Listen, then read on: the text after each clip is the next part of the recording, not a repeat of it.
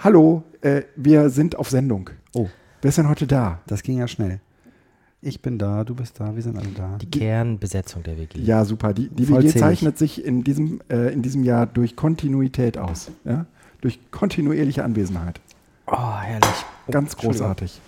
Ähm, sollen wir direkt durchstarten, weil wir alle so müde sind und äh, Oh ja. ins Bett wollen? Oh ja. Und ähm, ja, dann haut mal rein. In welchen Talks wart ihr? Euer erster Talk. Was habt ihr gesehen? Jöran? Ich habe die ganze Zeit hier gesessen und gearbeitet. Okay. Ich war das erste Mal erst im. Ach nee, ach Quatsch, das stimmt ja gar nicht, das war gestern. Nee, du warst, Heute habe ich eine Bühne hast- moderiert. Genau, du hast eine Bühne mod- moderiert. Ähm, das heißt, ich habe ähm, als erstes eine Session moderiert, die hieß, also moderiert stimmt gar nicht. Also ähm, wenn du Stage-Host bist, dann sagst du eigentlich nicht mehr als Hallo, hier ist die nächste Session. Talk heißt das ja. Hier sind die Referenten Guido Brombach, Ralf Happelt und Hapelt. Flausch Fabri. Ihr Talk heißt mit Podcast die Welt verbessern. Na, und wie ist dein Talk? Und ähm, der erste Talk heute Morgen hieß ähm, Raus aufs Land. Oder auf dem Land lebt sich länger oder gesünder oder sowas. Aber warum? Digitalisierung in der Provinz. Und Pro- es waren Provinz, genau. Ja. ähm, drei Leute, die äh, auf dem Land leben oder in kleineren Städten und sich mit anderen darüber austauschen wollten, wie das ist, auf dem Land zu leben und das Internet zu haben oder nicht zu haben. Ja. Und ähm, die haben das als Fishbowl aufgezogen. Das heißt, sie haben freie Plätze gehabt, da konnte man sich hinsetzen. Und der Saal war sehr voll, äh, Bühne 9. Ähm, ist jetzt auch nicht rein? so klein. Ich weiß gar nicht, wie viele da reinpassen, aber schon, Okay. weiß ich gar nicht. War irgendwer von euch da? Du hast die Bühne Nee. gesehen, oder? 200 Leute könnten da schon fast hinpassen. Mm, Also war voll und die Leute sind sofort nach vorne geströmt und immer wieder. Also da war null äh, Stimulation nötig. Die Leute hatten ein Erfahrungsaustauschbedürfnis äh, sondergleichen. Worüber? Alle wollten ihre Geschichten erzählen vom Band, äh, vom, vom, vom Breitband auf dem Land. Ähm, und nicht Breitband. Und äh, dann war es immer, ir- irgendjemand ging es immer noch schlechter. Ich meine, ich mache jetzt ein bisschen drüber lustig. Ich sitze ja auch in der Mitte von Hamburg und habe gutes Internet. Ähm, und dann haben sie gesagt, ja, und bei mir kommt dann irgendwie nur 10 Mbit an und dann gibt es irgendwelche, die sagen, 10 Mbit fände ich total toll. Und so. Ähm, und manchmal haben sie auch tolle Geschichten erzählt. Eine Geschichte war dabei, die werde ich jetzt nicht nacherzählen, sondern ankündigen, dass ich den mal anrufe. Für Jöran ruft an, der erzählt hat, wie er irgendwie auf dem Land in der Nähe von Cuxhaven versucht hat, Telefon und Internet zu kriegen. Und ähm, beides war sehr schwierig. Wir werden gespannt sein. Ein schöner Cliffhanger äh, zu einer weiteren Folge Jöran ruft an. Nächste Woche ein Jahr Jubiläum. Äh, kannst du denn Geschichten Nein, erzählen von, f- f- von Leuten, die du nicht anrufen wirst? Äh, danach war, das war eine, Stunde äh, übrigens, der, der Ja. Talk von denen. Unterhaltsam? War ja nicht viel, die eine Stunde waren. Ja. Sind Aber das diese klassischen? Tele Telekom-Stories von äh, Ja. du, du rufst da an und äh, da meldet Ja. sich keiner? Oder? Ja, also ging natürlich auch dann so um Entwicklung des ländlichen. Raums und dann gab es irgendwie so Leute von Fraunhofer, die erzählt haben, dass sie so ein Dienste gemacht haben, so ein bisschen wie Amazon Marketplace, wo man dann Sachen bestellen konnte aus der Region und dann haben dir deine Nachbarn das mitgebracht, wenn sie vorbeigefahren sind. Ja. sowas. War schon interessant. Und äh, Wiebke Ladwig, La, Lavig, Ladwig? Ladwig. Lavig? Nee. Ladwig ist nach vorne gegangen, hat gesagt, Bibliotheken kommt als äh, zentraler öffentlicher Ort auch gerade im ländlichen Raum eine wichtige Bedeutung zu und so. W- Weil das so die Hubs sind, wo man ins Und- Internet kommt, oder warum? Ja, und äh, wo Austausch stattfindet und Öffentlichkeit und so. Mhm. Okay. Gut, und danach gab es einen Talk. Ähm, Ja. Blanche ist jetzt auch da. Ähm, Hi Blanche. Äh, Kopfhörer aufsetzen. Ich gucke nach, was um 11 war. Um 11 habt ihr doch aber auch schon Talk gesehen. Jetzt bin ich auch. Ach nee, um 11 ist mein Talk ausgefallen. Dann ja, seid ihr erstmal dran um 11. Nee, wir haben erst relativ spät, äh, bin ich äh, Teil des Republik. Ach nee, wir haben ganz am Viertel nach Anfang. elf. Wir haben ganz am Anfang einen total geilen Talk gesehen. Also ich fand den zumindest ganz gut. Der war nicht schlecht. Ne? Es, ähm, es ging um äh, Tools zum Storytelling. Und zwar zum multimedialen Storytelling Multi- ja. ohne, jetzt hätte ich beinahe gesagt, ohne Konzept, aber nee, Nee, ohne, ohne Code Geld. und Kohle. Ohne äh, Kohle. Ja, genau. Nee, das hört sich spannend an. Äh, willst du erzählen oder zumindest anfangen? Ja, also die äh, Sprecher waren, ich glaube, Daniela, Daniela Speth und, und Michael Penke. Penke, Mhm. äh, die zusammen das Blog bleiwüsten.de betreiben, Bleiwüsten mit Ü. Und äh, auf diesem Blog testen sie regelmäßig irgendwelche Webtools, die für Journalisten interessant sein können. Mhm. Und haben jetzt im Rahmen ihres ähm, Workshop, Talk, wie auch immer Ding, der extrem gut besucht war, ähm, vier Dinge vorgestellt. Eine App und das andere waren, glaube ich, Webdienste. Und, und eine Software. Das ganz, das, äh, Aber ist auch ein Webdienst, oder? Ja, letztendlich glaube ich schon, ja. Hast du So. recht. Mhm. Ähm, also drei Webseiten und eine App. Die App hieß ähm, Fuse, äh, F-Y-U-S-E und macht es möglich, so 3D-Fotos zu machen. Also um jemanden rumzulaufen. Das ist jetzt eigentlich die, die Kategorie schöne Apps. Ah, ja, ja, genau. Fang, fang ruhig an. In, in äh, renommierten Podcasts wäre das die Kategorie schöne Apps. Ähm, da kann man 3D-Fotos von irgendwas machen und dann, äh, je nachdem, wie man das Handy bewegt äh, oder dann im Zweifel auf dem Rechner mit der Maus da umherfährt, kann man sich das Bild aus der entsprechenden Perspektive angucken. Das ist schon ganz nett, aber es ist halt irgendwie ein, letztlich ist da angedockt ein Webdienst, äh, ohne den man die Bilder nicht angucken kann. Das heißt, im besten Fall kriegt man einen Embed-Code und dann war es das. Genau. Dann äh, haben sie noch vorgestellt äh, Genially, also genial.ly. Ähm, das war so ein Dienst, da kann man quasi, ich würde mal sagen, Image Maps machen und äh, wenn man dann auf die entsprechenden Bereiche klickt, Zusatzinformationen bekommen. Ähm, dann ging es weiter mit tapewrite.com. Das haben die vorgestellt als ein Dienst, wo man Audiodateien hochladen kann, in Klammern zum Beispiel Podcast-Dateien. Und dann aber äh, zu den, also so ganz die Innovation habe ich, glaube Ja, ich, du noch kannst sie halt bebildern. Ja. Genau, du kannst sie bebildern und kannst quasi Video wie bei, so einem, wie bei so einem Enhanced Ja, Podcast genau. kannst du zu jedem Kapitel oder zu verschiedenen Zeitpunkten verschiedene Bilder einbinden und das war sozusagen der Hinweis, ja, für Journalisten, wenn die mal einen O-Ton von jemandem haben oder so, dann können die halt verschiedene Bilder parallel zur Stimme einbinden, obwohl sie Okay. eigentlich nur äh, ist das- Ton haben. Können wir das verlinken? Würde ich Ja, ja, gerne Ja, mal angucken. Und äh, richtig spannend wurde dann eigentlich das letzte Tool, storymaps.gs habe ich mir aufgeschrieben.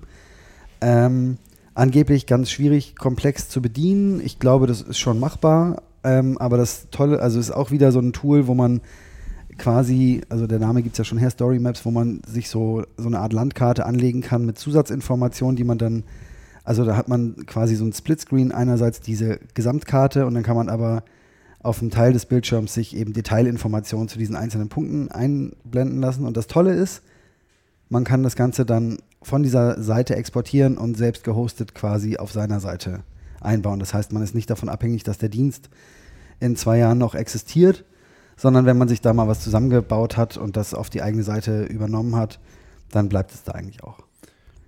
Das, ähm, ja, man muss sich vorstellen, dass, also Story Maps fand ich aus meiner Sicht auch am aller, aller spannendsten. Ähm, du musst dir vorstellen, du hast halt einfach irgendwie so eine 5000 mal 7000 Pixel große, Pixel großes Bild und dann fährst du so ähnlich wie bei ähm, Prezi? wie bei Prezi über dieses Bild drüber und dieses Bild ist praktisch angereichert mit Informationen. Ähm, das heißt, auf, irgendwo auf dem Bild wird dann so ein, leuchtet so ein Punkt auf und, und dieser Punkt erklärt sozusagen dann in der rechten Spalte, äh, worum es da geht. Genau, und der, der Bild. maßgebliche Unterschied zu Prezi ist halt, dass du da ja quasi immer weiter eintauchst oder rein oder rauszoomst, während bei Story Maps bleibt dir diese Übersicht erhalten, wenn du dir die Unterpunkte anguckst.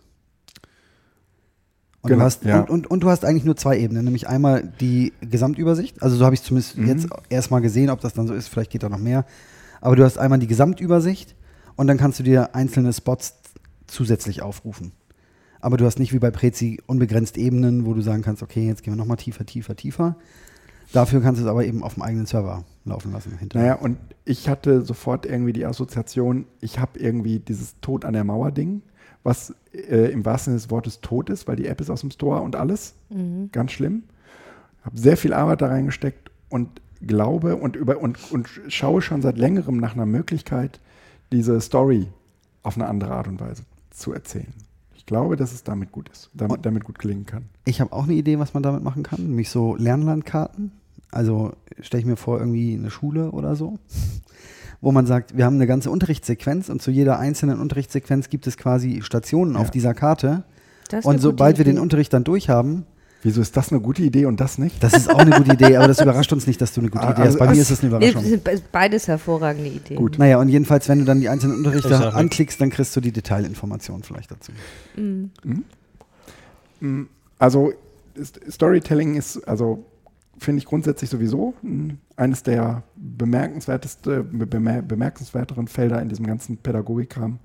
Ähm, und die haben das jetzt natürlich sehr äh, journalistisch angeguckt. Ähm, und da, da saßen jetzt, glaube ich, es war halt Medien-Convention, äh, Media-Convention, da saßen jetzt auch irgendwie wahrscheinlich nur Jugend, nur so, nur so Journalisten Journalistentypen. Aber die haben halt auch irgendwie dieses, äh, wie ich finde, relativ interessante Blog vorgestellt, ähm, weil die da halt solche Web-Tools und Apps ständig präsentieren. Also die machen im Prinzip nichts anderes, Die, als die zu ähm, kuratieren. genau, die bewerten das und schreiben Pro und Kontras und äh, gucken sich auch an, ja, wie ist denn das eigentlich? Äh, funktioniert das in drei Wochen noch oder nicht oder so? Aber grundsätzlich, und das ist vielleicht der Unterschied zum Bildungsbereich, die haben natürlich erstmal kein Problem mit Öffentlichkeit, weil die wollen ja eh Dinge veröffentlichen. Mhm. Deswegen sind das nicht so irgendwie sensible Schülerdaten oder so, aber Unterrichtsmaterial könnte man ja im Zweifel auch, wenn es jetzt nicht persönliche Daten sind, ebenso veröffentlichen. Aber man ist halt meistens oder oft, glaube ich, auf externe Server angewiesen, was ja immer ein bisschen doof ist. Ja. Aber trotzdem, die, die bewerten das und ähm, nehmen da wohl auch kein Blatt vom Mund, wenn was schlecht ist. Und es klang tatsächlich sehr vernünftig. Oh ja. Mhm. Ähm, weitere, äh, weitere Talks, die ihr gesehen habt? Blanche, was war denn dein erster? Ja, ich bin, habe gearbeitet. Ich war, zu, ich glaube, erst um 14 Uhr bei dem Hm. Aufzug zum Weltraum. Aber da war vorher bestimmt noch einiges Interessantes bei euch. Nee, für uns nicht. Wir hatten, wir hatten ein kleines Intermezzo und mussten, Ja. Und wir Arbeiten. mussten andere Dinge tun. Mhm. haben auch gearbeitet. Ihr habt auch gearbeitet? Ja, ja. Und Jöran, wie, hattest du denn nicht noch eine Podiumsdiskussion? Ah. Und davor gab es einen Talk, den fand ich wirklich gut. Der ist auf Video aufgezeichnet worden. Äh, Carl Beecher hat einen Talk gehalten. Wie schreibt man das, Karl? Äh, ich habe es dir gerade geschickt. Ah, danke. Ähm, über ähm, iMessage müsste es bei dir ja, ja, es angekommen ist, sein. ist, ich hab's. Ähm, der Talk hieß Teach our kids to code? Fragezeichen. No, teach them how to think. Und er Oh. hat ähm, den Hype um Kids lernen Coden auseinandergenommen. Ja. Und auch Erwachsene lernen Coden. Das ist ja in Deutschland gar nicht so stark, aber in den USA. Und ähm, hat äh, äh, Computational Thinking eigentlich erklärt. Und da bin ich eigentlich ein Fan von. Und ähm, wer gar nicht weiß, was das ist und meinem Wort ein bisschen Vertrauen schenkt, der guckt sich einfach diese Aufzeichnung an. Ist eine halbe Stunde. Nicht mal, weil er hatte noch Fragen am Ende. Er hat sehr klar, angenehm gesprochen. Schön strukturierter Vortrag. Ganz klassisch eigentlich so. Okay. Und ähm, Und war Teil des Relearn? Ja, auch Relearn-Track. Okay. Ja, genau. Also war gut. War, ich- war, ich erinnere mich noch, dass es im Call ein bisschen irgendwie Streit war und ähm, tatsächlich irgendwie auch Leute sofort allergisch reagieren mit irgendwie, äh, aber Coding ist doch wichtig und sowas. Dann hatte er ein sehr schönes Bild mit einer Robbe mit ganz großen Augen und die hat dann irgendwie so mememäßig gesagt, Do you want to take away my code? Und ähm, hat er gesagt, nein, nein, Coden kann man schon alles noch, aber grundsätzliche Kompetenzen sind wichtiger. Gut, danach war eine Podiumsdiskussion, die ich nicht nur angesagt habe, dann, sondern tatsächlich auch äh, moderiert habe die ganze Zeit. Und ähm, das war ganz interessant. Da ging es um die Schulcloud. Und die Schulcloud, jetzt ist die Frage, wie lange ich darf. Wir wollten heute nicht so lange machen. Ne? Nee, hau Ähm, rein. Mach. Die Schulcloud ähm, ist Tempotaschentücher. Also so, dass ein Produkt für eine ganze Gattung steht sozusagen. Mhm. Wie bei Tempotaschentücher, sagt man ja. Ja. Und äh, die Schulcloud ist ein Produkt vom äh, Hasso-Plattner-Institut und ist so gut vermarktet im Sinne von Öffentlichkeitsarbeit, dass, obwohl die gerade erst im ersten Versuchsstadium ist, schon sehr gute Presseberichte hat und ähm, dass die Leute immer denken, das ist quasi die Lösung und das BMBF findet das auch sehr gut und fördert das entsprechend und so weiter. Und dann war jemand eben vom Hasso-Plattner-Institut, HPI, da. Und daneben waren da Saskia Esken aus dem Bundestag und Richard Hein von der Uni Essen-Duisburg. Und die beiden fanden das nicht so gut. Und es war ganz interessant, weil die Vertreterin vom HPI dann immer gesagt hat, ja, es ist ja gar nicht so. Ähm, zum Beispiel, dass sie gar nicht eine zentrale Sache machen, wo alle sich einordnen müssen, sondern dass sie eigentlich nur Schnittstellen schaffen wollen. Und dann haben Saskia Esken und Richard Hein sehr viel den Kopf geschüttelt und gesagt, na, das liest sich aber in allen Beschreibungen ganz anders. Und ähm, es war aber auch nicht so richtig zu erkennen, wie sehr da diese defensive po Position, von der das HPI ausgegangen ist, immer gesagt hat, nein, das ist ja gar nicht so. Mh, begründet war oder nicht. Also sie hat sehr oft dann so Sachen gesagt, die ihr Saskia Esken und Richard Hein sozusagen als verräterisch ausgelegt haben. Also so, ähm, wir wollen, weiß ich nicht, das alles unter einen Hut bringen oder sonst was. Also immer so Sachen, die schon gesagt haben, irgendwie wir sind diejenigen, die entscheiden, was mitmacht und was nicht mitmacht und was geht und was nicht geht und so weiter. Aber sofort dann immer auf Nachfrage gesagt, ja, aber wir wollen das nicht entscheiden. Und ich habe dann auch versucht, das ganz handfest zu machen. Ich habe gesagt, also dann war zum Beispiel die Frage, was für Angebote können da rein? Weil von der Projektbeschreibung liest es sich so sehr nach, dann können, äh, weiß nicht, was da drin steht, neue Marktmöglichkeiten erschlossen werden Ja. oder sowas. Und dann denkt man halt, okay, dann können die Verlage da ihre ganzen Angebote unterbringen und in die Schulen bringen. Und dann sagt der Richard Hein, also, und wie ist das mit Open Educational Resources? Und äh, wenn da irgendwie Lehrer was gemacht hat, kann das auch da drin stehen. Oder wenn sogar Schüler was gemacht haben, tolle äh, Lernmaterialien, können die da drin stehen und so weiter. Und dann hat sie sofort gesagt, ja, wir wollen Schnittstellen schaffen, da kann alles rein und so weiter. Und dann habe ich gesagt, ja, aber das ist doch irgendwie, ähm, also so drastisch wie jetzt habe ich es nicht gesagt, aber es ist doch naiv zu sagen, dass es sozusagen neutral ist. Also wenn ein Lehrer da irgendwie sagt, alles ist da drinnen möglicherweise über Schnittstellen und Lehrer sucht nach Materialien zu, keine Ahnung, Zweiter Weltkrieg, dann ist da ein Algorithmus und der sagt irgendwie, was oben steht zu Zweiter Weltkrieg in Ja. äh, der ähm, x-ten Klasse an der Schulart oder Irgendwas was, muss ja. Dann muss entweder das Angebot vom X-Verlag oben stehen oder das, was ein Schüler gemacht hat. Mhm. Und äh, das ist nicht neutral, äh, diese Plattform. Also kann sie nicht sein. Und sie wird ja trotzdem irgendwie selektieren müssen, was da reinkommt oder nicht. Also ich glaube nicht beim besten Willen, dass sie sagen, es kann alles rein, ist ganz egal. Und kannst du sagen, ich habe das gar nicht so richtig mitverfolgt, wie weit ist diese Schulcloud-Idee gediehen? Also ich meine, Ja. hat, hat, hat, das hat Das- die in Auftrag, das jetzt zu machen, oder? Ja, also schon. Die, ähm, das ist sozusagen auch ein bisschen am Anfang schleichend gekommen, als äh, die Bildungsministerin Johanna Wanka ein Investitionspaket von 5 Milliarden für die Schulen angekündigt hat, eigentlich für Infrastruktur quasi, ähm, war sozusagen im Kleingedruckten, jetzt metaphorisch gesprochen, auch diese Schulcloud drin. Als zentraler, Zitat, zentraler Dienst für alle Schulen.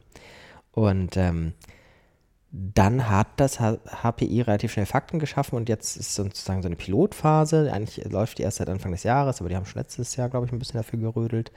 Mit 25 Schulen. Das ist so ein Netzwerk von ähm, MINT-Schulen, ein MINT-Exzellenz-Netzwerk. MINT-EC heißt das. Ähm, ich kenne da selbst die Schulen gar nicht so sehr. Ähm, Richard Hein arbeitet mit denen im anderen Kontext zusammen. Hat aber gleich auch als Beispiel gesagt, naja, äh, von äh, Gymnasien mit Exzellenzanspruch, ähm, die, nur die sozusagen als Gruppe zu haben im Pilotversuch, Ja. bedeutet halt auch, dass bestimmte Bedürfnisse nicht mit abgedeckt werden, die ganz andere Schulen haben könnten. Vielleicht hat eine Grundschule oder eine Gesamtschule einen ganz anderen Ansatz. Ja. Ähm, willst du mir sagen, du fotografierst meine Füße oder ich soll kurz machen? Nee, ich wollte sagen, ich würde nebenbei eine Instagram-Story machen, wenn ich darf. Oh, das wollte ich gestern auch. Oh, und da habe ich kannst gedacht, du- das ist, kommt vielleicht nicht so gut an. Dann bin ich jetzt fertig. Dankeschön. Kannst du, kannst du was zu dieser Instagram-Story mal erzählen, Ähm, Ralf? ja, ich kann was zu der Instagram-Story erzählen. Aber nicht während du sie machst, richtig? Warum Aber nicht? ich kann in der Zeit doch hier weiter fotografieren. Also, äh, wir haben einen Instagram-Account, der heißt rpwg.de. Und äh, den, da haben wir alle vier Zugang zu und äh, dort legen wir unsere Story. Ähm, Verrückt. Und da ist jetzt gerade wieder ein Stück davon erschienen und wer Instagram nutzt, der kann sich das ja gerne mal auf rpwg.de angucken. Ähm, die sind nur nach 24 Stunden gelöscht, ne? Ja. Du hast sie aber gespeichert, oder? Ja, ich habe auch so ein paar Sachen in die normale Timeline übernommen. Okay. Aber ga, ganz ehrlich, ähm, für so einen abschließenden Blogpost von dem einen oder anderen von uns wäre es vielleicht ganz schön, wenn man, oder wollen wir das nicht? Ist halt alles so Hochkant-Video, ne? Also auf dem Handy, glaube ich, ganz nett anzugucken, Ja. aber wenn man das. Aber YouTube ist halt doof, ne? Ja, hochkant ist halt doof bei YouTube. Ja. Ja, oh, ja. vielleicht dann noch nicht. Aber Ja, aber lange Rede, kurzer Sinn. Äh, Im Moment, wenn man ganz schnell ist, kann man da noch ein bisschen was erhaschen. Hm. Und äh, wie gesagt, wir haben auch ein paar Sachen in die normale Timeline übernommen. Das heißt, das kann man sich auch länger angucken. Und vielleicht gibt es nächstes Jahr noch Instagram Stories. Dann kann man das ja schon mal abonnieren und Gut. kann dann direkt von Anfang an mit dabei sein. Äh, dann äh, kam der Weltraumaufzug. Ich hätte davor noch einen Talk. Oh, Jöran, sehr Ich war ja gerne. offensichtlich fleißig. Das Du ist man ja, wenn man moderiert, ist man natürlich immer Ja, ist nur bei vielen Talks konzentriert auf einer Ja. Bühne.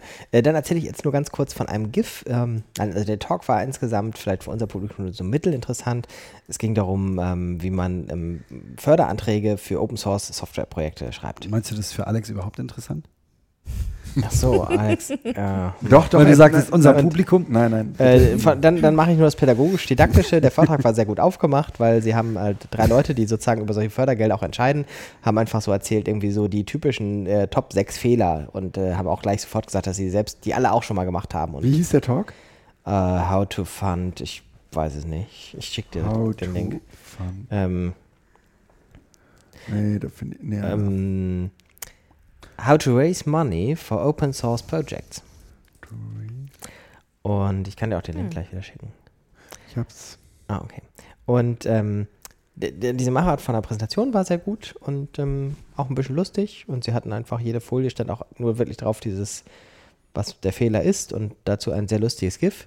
Und da habe ich ein sehr nettes Lieblingsneues GIF gefunden. Ähm, how to open a bottle of beer with a banana. Kennt ihr das? Ja,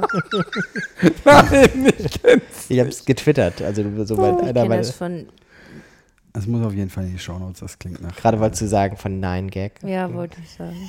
Wollte mich auch. Äh, Aber wir alle kennen, wissen gar nicht, was Nine Gag ist. Nee, habt ihr keine Keiner. jugendlichen Kinder, ne? ähm, okay. Das äh, kommt auf jeden Fall mit in die Shownotes. Ich muss das nur nachher mal suchen. Ähm, Aber auf Facebook kommt, sieht man sowas auch davon. Da gibt es ja auch eine ganze Reihe von diesen How-To und dann, mhm. naja, will jetzt nicht zu viel verraten. Ja, okay. Lohnt sich auf jeden Fall mal einen Blick rein. Ja. Mhm. Äh, ist so ein bisschen abgeschwiffen, aber äh, wo wir gerade dabei sind, wollte wollt ich das auf jeden Fall mal äh, pluggen kurz. Es gibt ähm, ja dieses Musical.ly. Und wer das, wer das nutzt, auch von den Leuten da draußen vielleicht, ähm, da gibt es so eine Kategorie, die heißt irgendwie so, wenn ich Lehrer wäre. Die habe ich mir während des Educamps äh, vor, äh, vorletzte Woche genauer angeguckt. Und die ist unfassbar lustig, weil diesen Dienst benutzen natürlich nicht Lehrer oder, sondern halt nur junge Menschen. Und ähm, wa- was, also guckt euch auf Musically diesen Hashtag an, wenn ich Lehrer wäre. Super. Sehr lustig. Ähm, was hatten wir noch an Talks? Äh, ich bin jetzt mal ruhig. Äh, gut, dann kommt jetzt, ich glaube, die Weltraumgeschichte endlich. Ne, die war gar nicht so spannend. Jöran, du warst doch auch dabei. Nee, mach ruhig. Ich, äh, äh, ich, äh, Warst du auch dabei, Guido? Ich ergönze. Ich kam aber erst später dazu. Hm? Naja, das ist ja, also eigentlich hat er, das war ein relativ kurzer Talk, eine halbe Stunde. Ähm, und jetzt habe ich gerade den Namen nicht präsent von der ESA. Es war jetzt nicht Jan Wörner, sondern es war ein ESA-Mitarbeiter. Ähm, Und der hat, hat das Konzept des Weltraumliftes ähm, vorgestellt. Und das ist gar Rainer Kresken war das. Ähm, und das ist, wird ja schon länger diskutiert und gibt es unterschiedliche Lager. Die einen sagen, das ist so die Zukunft der Welt, Welt also der Raumfahrt und die anderen sagen, naja, das, ähm, das wird so nicht kommen. Und das Prinzip ist halt, man hat einen also wenn man immer Aufzug oder Lift hört, denkt man natürlich gleich an so ein viereckiges geschlossenes System, also einen Tunnel sozusagen, wo etwas nach oben fährt. Aber so ist es natürlich nicht, sondern es im Grunde muss man sich das mehr wie ein Seil vorstellen, das nach oben ähm, und an diesem Seil ähm, wird ein, eine Gondel nach oben äh, geschlossen. So ist das und eben Beschleunigung. Ähm, ja, so vereinfacht gesagt, ganz vereinfacht gesagt. Und das hat aber natürlich ähm, auf, in ganz vielen Bereichen enorme Vorteile, weil man eben diesen, diese, gerade wenn es um so Transportgeschichten geht oder auch, ähm, er sagte dann, ja, so mit Abbau oder ne, wenn man oben irgendwelche Materialien abbauen würde, das könnte man alles machen, weil natürlich das teuerste an Raumfahrtsachen ja tatsächlich die Raketen, also ne, das ist ja unglaublich teuer, so eine Rakete ähm, starten zu lassen. SpaceX hat das jetzt ja inzwischen schon, das ist ja noch gar nicht so neu, dass die auch wieder zurückkommen. Früher sind die ja dann immer äh, verpufft oder im Weltall einfach geblieben und du hast halt immer für Milliarden diese Raketen bauen müssen und hast sie nicht zurückgeholt. Das kannst du zwar inzwischen, aber so ein Lift hätte natürlich den ganz großen Vorteil, dass Materialien oder auch ähm, ja auch sowas wie die Raumstation zu beliefern, das wäre Ja. halt viel einfacher möglich. So. Und würde unglaubliches Geld sparen. Genau, unglaublich, ja. Und das, das, also nachher kamen dann so die ersten Fragen aus dem Publikum, war so ganz klassisch, na, was soll das kosten? Und da wollte er sich auch nicht festlegen. Aber ich glaube, das ist auch tatsächlich eine, eigentlich eine blöde Frage, weil äh, ist eher die Frage, was spart man damit wirklich dann ein? Und ich glaube, das wäre enorm, wenn das soweit kommt. Und natürlich, dass man viel man hat, kann halt viel eher dann einen, einen Planeten als anderen Ausgangspunkt nehmen, weil du ja viel leichter dahin kommst. Aber das ist natürlich alles noch in der, in der Theorie. Sie, da wird, wird ja schon viel dran gewerkelt. Mhm. Ähm, Aber er sagt, physikalisch ist das Problem lösbar. Ne? Ja, ganz, ganz genau, ja. Und das liegt eben an dem, an dieser Beschleunigung, womit dann diese, ne, irgendwie und ähm, an den Materialien, die es jetzt gibt, Ja. sowas wie Nanoröhrchen, Carbon, Carbon, habe ich dann irgendwie noch aus dem Talk vom C3. Ich habe dir so einen Talk schon mal ausführlicher gehört auf dem C3. Ähm, deswegen war es für mich jetzt nicht so neu. Trotzdem hat er das gut gemacht und auch irgendwie, der war so ganz, irgendwie war der ganz putzig, fand ich. Der war ganz, er Ja. sagte auch, war der erste, das erste Mal da auf der Republika. Aber hat das irgendwie interessant und versucht auch nicht allzu physikalisch, glaube ich, zu erklären, dass man gut mitkommen konnte, auch wenn man sich jetzt vielleicht da noch gar nicht so mit auseinandergesetzt hat. Also war ein netter Talk. Ähm, wenn man jetzt noch nie vom Weltraumlift gehört hat, glaube ich auch gut. Und wenn man jetzt schon ein bisschen Vorwissen hatte, war es mehr wie ja, weiß ich schon, aber war trotzdem nochmal ganz nett so. Also für mich war es jetzt nicht neu, aber war auch nicht. Ich höre mir das dann auch gerne immer alles nochmal an. Danach kam ein ziemlich abgefahrener Talk. Der hat sich ähm, mit Design befasst, äh, mit Industriedesign genauer gesagt. Und zwar mit der Materialisierung. Also wir entwerfen das nicht nur irgendwie am Reißbrett, ähm, sondern wie kann das äh, Realität werden? Wie kann das, wie kann das physisch werden? Und ähm, er hat da so ein Modell vorgestellt, mit dem man, ähm, also mit dem man zu einem physischen Endergebnis äh, kommt. Das war irgendwie äh, Fantasie, nee, Analyse. Also, also wir versuchen herauszufinden, was, äh, wir, wir, wir nehmen uns ein Problem, also ähm, wie zum Beispiel sowas wie Umweltverschmutzung oder Verkehr und äh, dann kommt so diese Fantasiephase, es hat mich ein bisschen an Zukunftswerkstatt erinnert, äh, diese Fantasiephase, wo man ein plausibles Szenario versucht zu erzeugen, dann die Konkretisierung, wo man das, äh, wo man das physische Objekt sich, ähm, sich äh, ausdenkt und ähm, also was letztendlich dann ähm, so ein Stellvertreter ist für diese äh, Fantasie, die man, also für die, für die, für die äh, Fantasie, die man da für die Zukunft entworfen hat.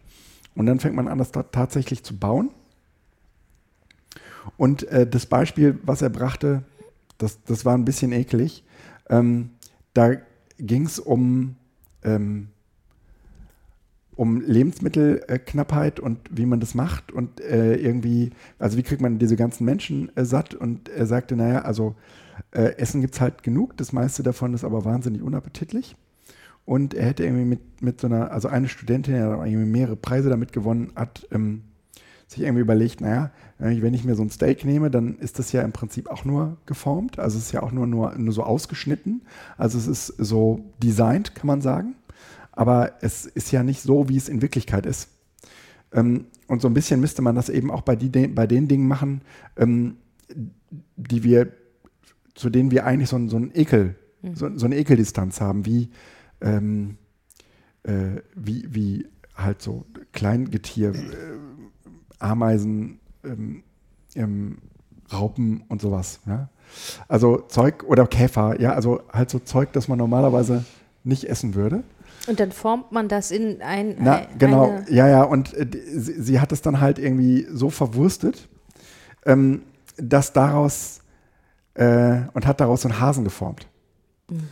Ähm, der, das, das sah aus wie ein Mad Eagle als Hase. Und die Idee war auch, dass man früher nach dem Zweiten Weltkrieg, als die Leute nichts zu essen hatten und die aus solchen ähm, Fleischresten ähm, ja praktisch so, so Formfleisch äh, gemacht haben. Das hieß falscher Hase. Also es so ist, wie armer Ritter. ja, ja. Auch so nach. Ne? Und äh, sie hat sich diese Metapher im Prinzip zunutze gemacht und hat dieses ganze Getier äh, in, in, so, ein- in so eine Hasenform gebracht. Und, Und hat sich dann falscher Igel genannt. Achso, aber nicht, dass jetzt Nee. jemand denkt, beim armen Ritter ist ein Und- wirklich ein Ritter drin gewesen. oh, nee. und dann äh, haben die Leute das gegessen und hatten natürlich eine ganz andere Geschmacksassoziation damit. Und ähm, da, also sie, sie sagt, also es ist ja so ein bisschen wie wenn man Kindern äh, den, den Apfel äh, irgendwie so zu einem, was weiß ich, zu einem Elefanten schnitzt. Ja? Dann denken die, der schmeckt nach Elefant. nee, dann essen die einen Apfel lieber. Ne? Mhm. Äh, oder Smoothies sind, glaube ich, auch äh, so, eine, so eine Variante, äh, Frucht auf eine Art und Weise zu, Ja. zu, zu sich zu nehmen. Ne? Oder in Wien habe ich gesehen, äh, äh, Wasser für Kinder, einfach Wasser, ist, was sie verkaufen in kleinen Flaschen. Und die Flaschen sind bunt. Das Wasser ist wirklich stinknormales Wasser, aber die Flasche ist bunt und mit Aufklebern und dann wird es als Kinderwasser verkauft. Ich dachte, ich gucke nicht richtig. Und wahrscheinlich äh, bekommt das Wasser durch die äußere Haut Genau. des ähm, Gefäßes, Industriedesign, auch nochmal so einen so, so einen pinken Durchschein, ja, und dann sieht das Wasser nicht mehr durchsichtig aus, äh, sondern äh, erinnert an irgendeine Geschmacksrichtung, wie Erdbeer oder so. Genau, und dann Ja. wollen die Kinder das lieber trinken. Ja, und wenn du es schon in so einer lustigen Flasche präsentierst und nicht in so einer langweiligen, durchsichtigen. So, und äh, dann ging das aber weiter. Das, das wurde dann immer abgefahren. Er hat dann auch irgendwann, weil er mit seinem Talk eigentlich durch war, äh, ist er noch so ein bisschen abgeschweift. Abgeschweift. Damit sind wir ja schon wieder beim Thema. Okay, ich erzähle es nicht weiter. Aber es war ein guter Talk, glaube ich. Ne? Ich habe leider er nebenbei arbeiten müssen, Nein, war, der ist nicht aufgezeichnet worden. er war sehr launig, dachte ich so. ähm, dieser, dieser Teil, diese, wie, wie, wie, die- diese Flüssigkeiten, ähm, die durch Maisstärke so eine Form annehmen können. Ihr seid alle nicht mehr dabei. Doch, Maisstärke, Form annehmen, das so, und Neon, Neon, neonative oder neonatische Flüsse, die haben auf jeden Fall irgendwie so einen Samen. Ja? Und ähm, wenn du da drauf haust, dann verhalten die sich wie eine Fläche, ähm, wie, wie, wie eine harte Fläche. Und wenn du vorsichtig eintauchst, wie eine Flüssigkeit. Ja, aber das kannst du schon mit Stärke machen. Ja, sag ich doch, ist doch Maisstärke. Maisstärke. Und Das äh, haben wir in der Kita ausprobiert. ja, pass auf. Jetzt haben die aber diese Flüssigkeiten genommen und haben da irgendwie Strom durchgejagt. So in unterschiedlichen Pulsierungen. Und da sind Formen draus entstanden. Und die haben angefangen, diese Pulsierungen und ähm, diese Formen miteinander abzugleichen und haben daraus Codes gebaut. Und konnten am Ende irgendwie ähm, bestimmte definierte Formen aus diesen Flüssigkeiten bauen.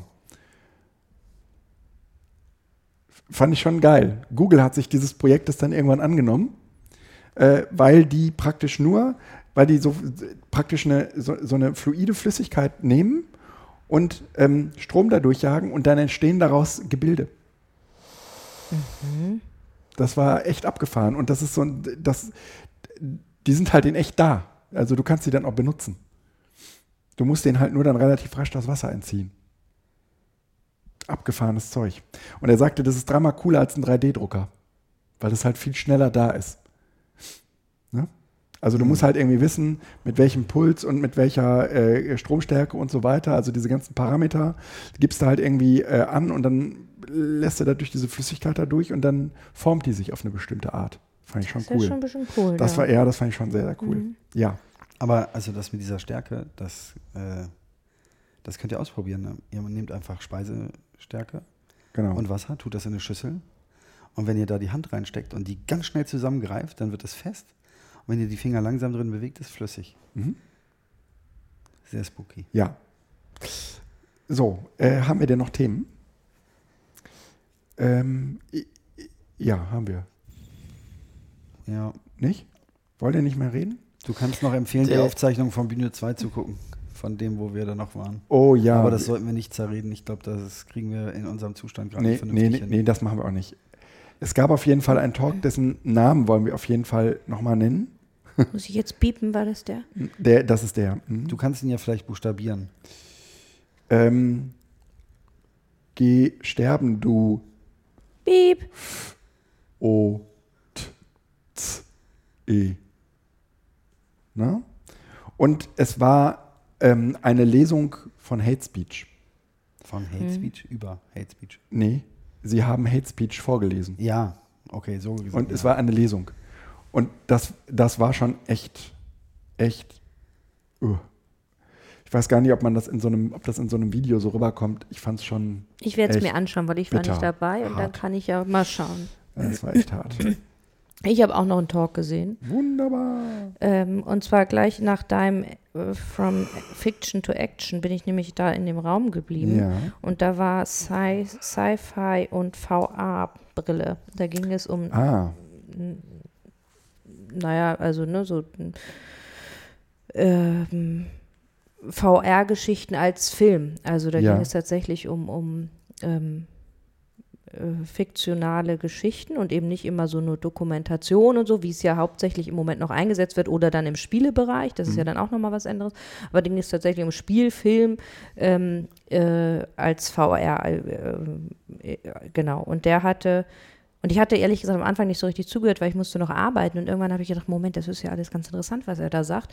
Und er hat tatsächlich so ein bisschen das, die Schwierigkeiten erzählt, die halt mit einer, die man hat, wenn man für VR einen Film produziert, im Gegensatz halt zum klassischen Film ähm, oder im Gegensatz zum, zum Computerspiel. Beim Computerspiel bewegst du dich ja durch den Raum mhm. und da geht das nicht. Und der Raum darf sich auch nicht bewegen. Und da meinte er, das war nämlich ein ganz gutes Beispiel, sagt er, wenn jemand fragte, naja, könnte sich der Raum denn nicht auch bewegen, dann würde man ein bisschen mehr Aktion noch haben.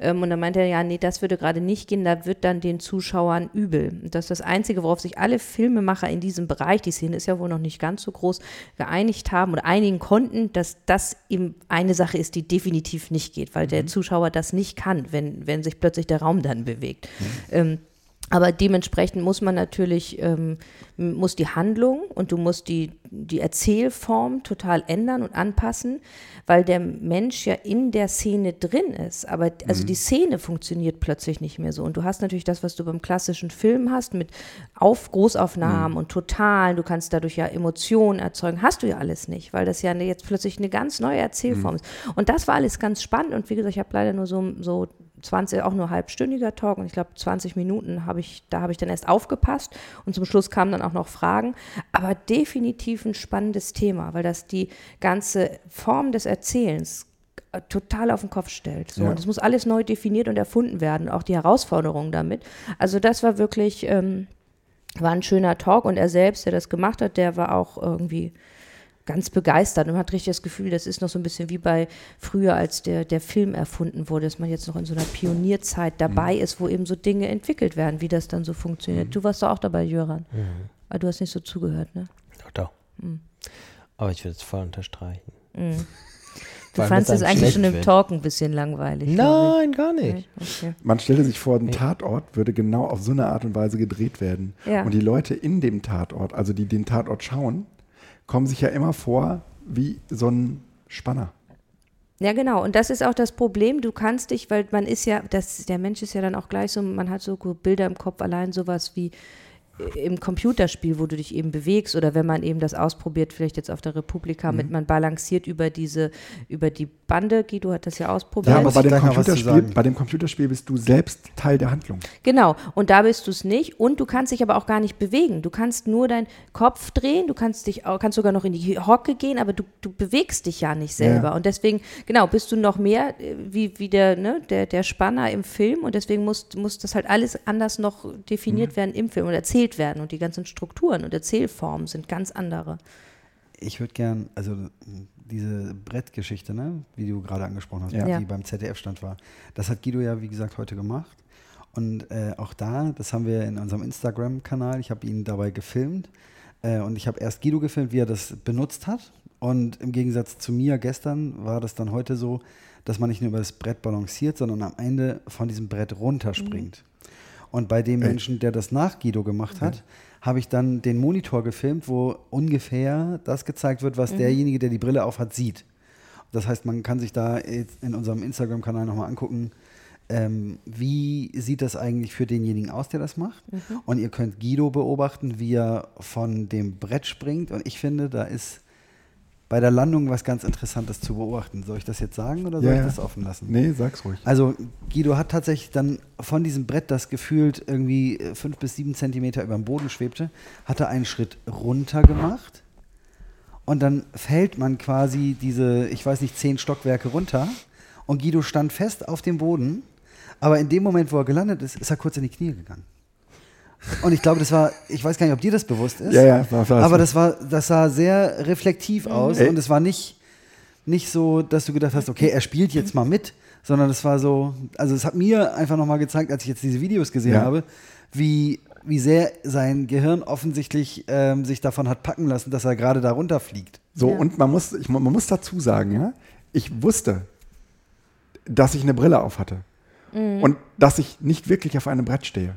Mhm. Und Trotzdem ist das dieser 3-Meter-Brett-Effekt.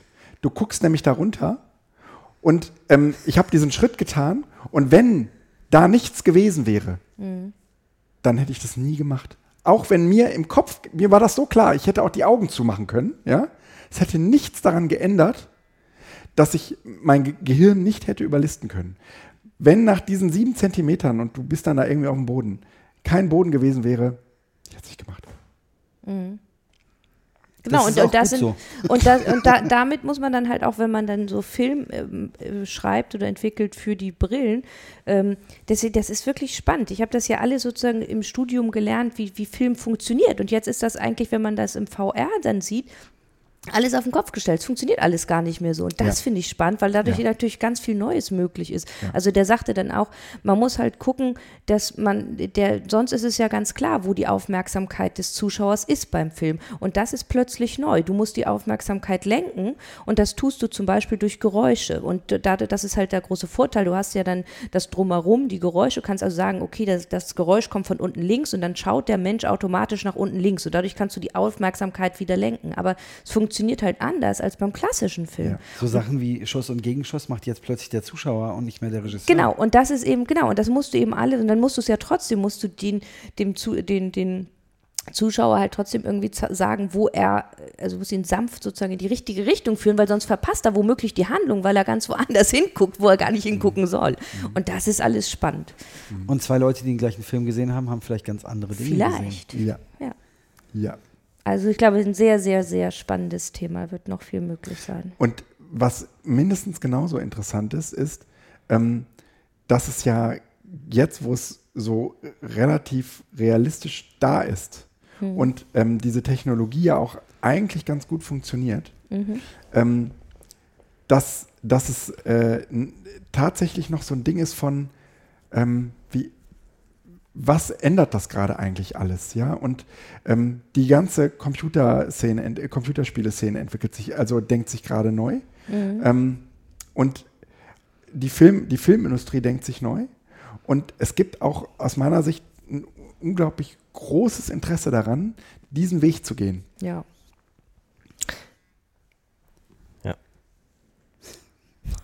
Also ne, es gab ja also viele andere Dinge, wo man irgendwie, also diese, diese 3D-Shutterbrillen oder so, ja.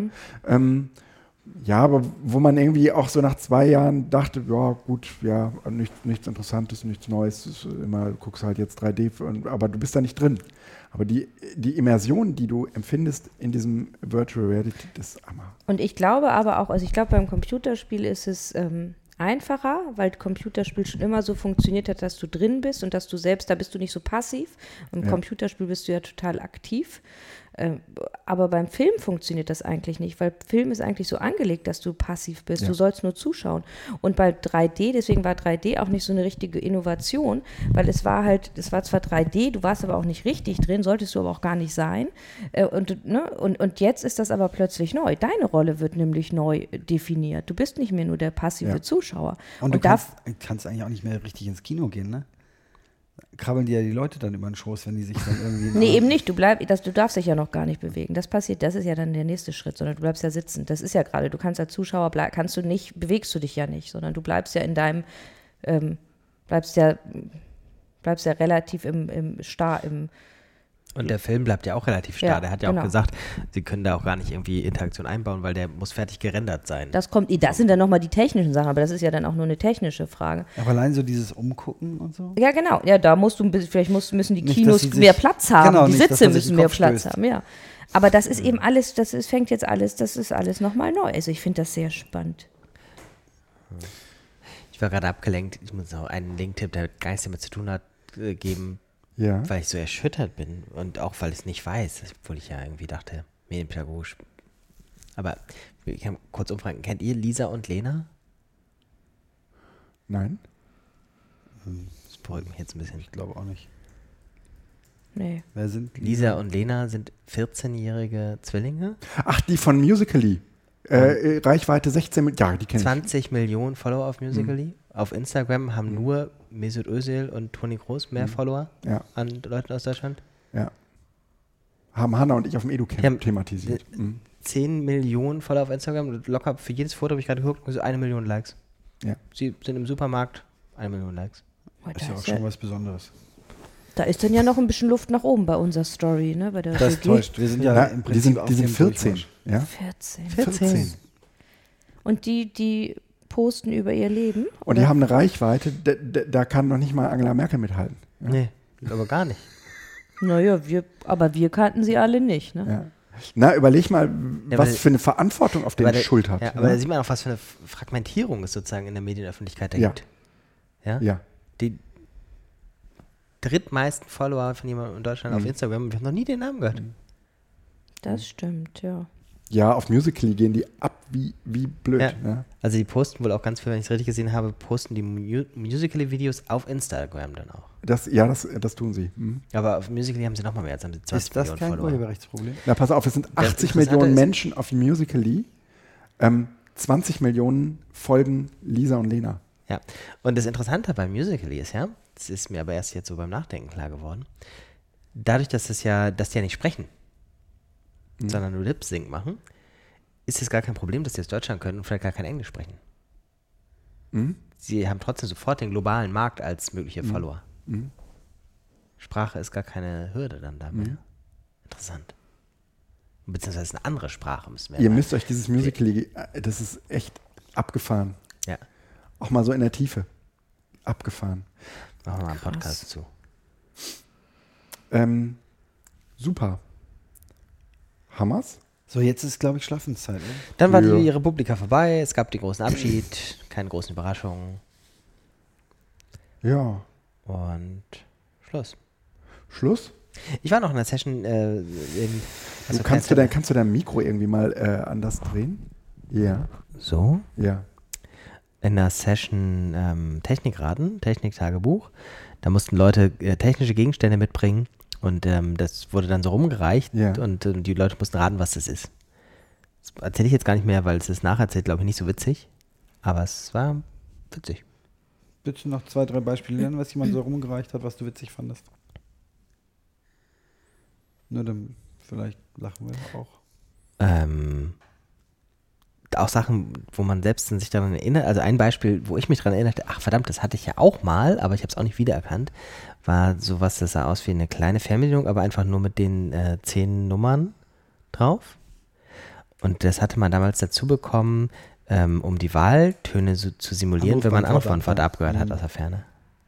Mhm. Ach. Erinnert ihr euch? ja, nein, das ja. hatte ich auch.